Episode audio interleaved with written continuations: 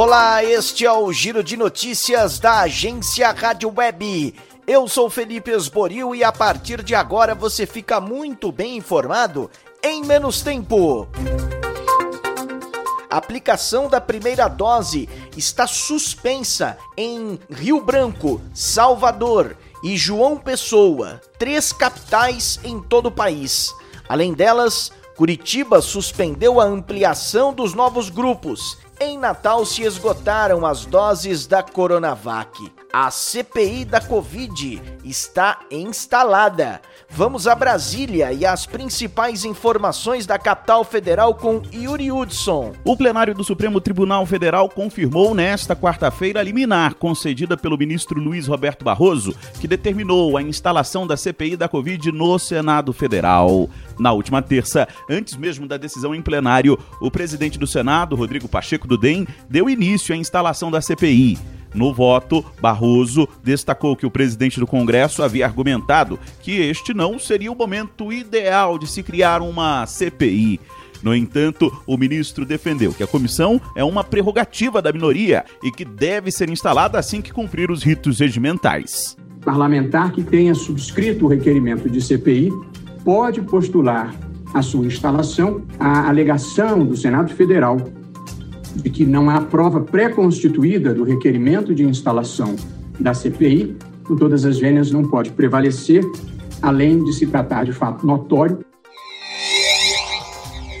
o ministro da Saúde, Marcelo Queiroga, confirmou nesta quarta-feira que o governo conseguiu antecipar a chegada ao Brasil de quase 2 milhões de doses da vacina da Pfizer contra a Covid-19. A expectativa inicial era da chegada de 13 milhões e meio de imunizantes até junho deste ano.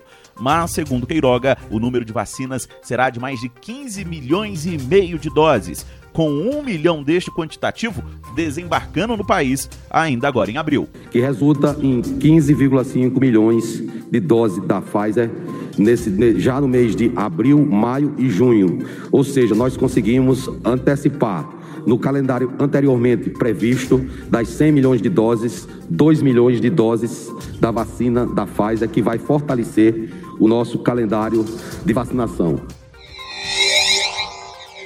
Durante a segunda reunião do Comitê de Enfrentamento à Covid, realizada nesta quarta-feira, o presidente do Senado foi pressionado para pautar o projeto de lei que flexibiliza a possibilidade de compra de vacinas pela iniciativa privada. Atualmente, empresas já podem comprar imunizantes, mas são obrigadas a doar todo o quantitativo ao SUS. Um projeto de lei, já aprovado na Câmara, muda a regra e permite que metade do volume comprado seja usado pelas empresas para vacinar funcionários e seus dependentes. O tema é polêmico e desagrada Rodrigo Pacheco, do DEM, autor do primeiro projeto que obriga a doação ao SUS. Segundo o presidente do Senado, outros parlamentares também são resistentes ao projeto de lei. Este projeto está sendo discutido no âmbito do Colégio de Líderes do Senado Reconheço muita resistência dos senadores em relação ao andamento do projeto, mas estamos trabalhando no diálogo no Colégio de Líderes para avaliar a oportunidade de pauta.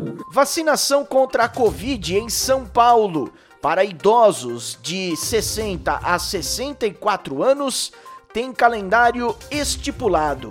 Tereza Klein nos informa. Aqueles que têm entre 63 e 64 anos recebem a imunização em 29 de abril. Já os com idade de 60 a 63 vão ser vacinados a partir de 6 de maio.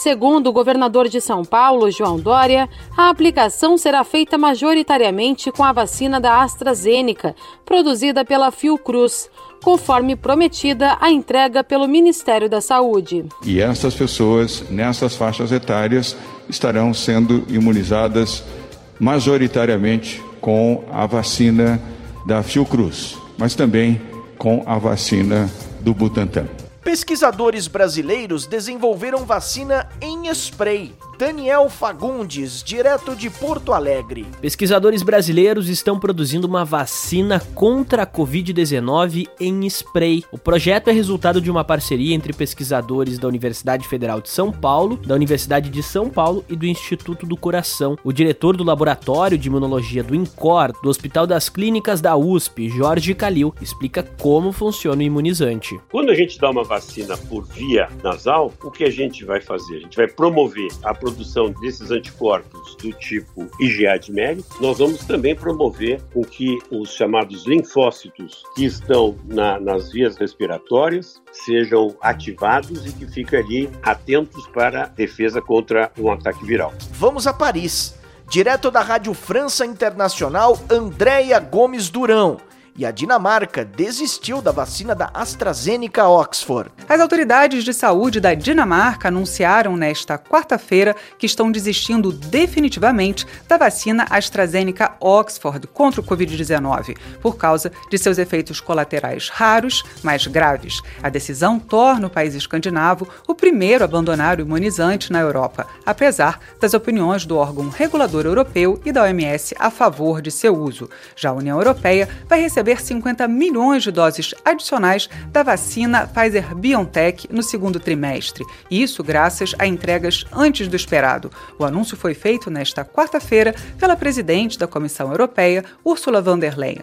Com isso, o bloco europeu receberá ao todo 250 milhões de doses desta vacina durante o período. A situação da Covid no nordeste do país. Aline Costa, direto de Salvador, na Bahia. Felipe, os estados do Ceará, Pernambuco e Sergipe seguem em situação crítica em relação à pandemia. Pernambuco confirmou mais 83 mortes por Covid nesta quarta-feira, maior número de óbitos em 24 horas desde julho de 2020. Na capital sergipana, Aracaju, as UTIs de 12 hospitais estão com 100% ou mais de ocupação. O estado do Ceará apresenta estabilidade, mas com uma taxa de ocupação de 97% dos leitos de UTI. A notícia boa, Felipe, é que a Bahia zerou a fila de regulação das UPAs de pacientes intubados com Covid-19. O Centro-Oeste, como está Janaína Oliveira? Eu começo falando do Distrito Federal. O DF está nesta quarta-feira com 100% das UTIs ocupadas. Mais de 200 pessoas esperam por um leito. Mato Grosso, Mato Grosso do Sul e Goiás, UTIs quase que lotadas também. Alerta em Goiás. Segundo a Secretaria de Saúde do Estado, mais de 46 mil goianos já deveriam ter tomado a segunda dose de vacinas contra a Covid-19, mas não procuraram os postos de vacinação. Sobre o sul do país, com informações de Porto Alegre, Renê Almeida. A cidade de Curitiba registrou queda de 43% em um mês no número de casos ativos de Covid-19, segundo a Secretaria Municipal da Saúde. No Rio Grande do Sul, são 123.514 pessoas aptas a receber a segunda dose da vacina que ainda não compareceram aos pontos de vacinação.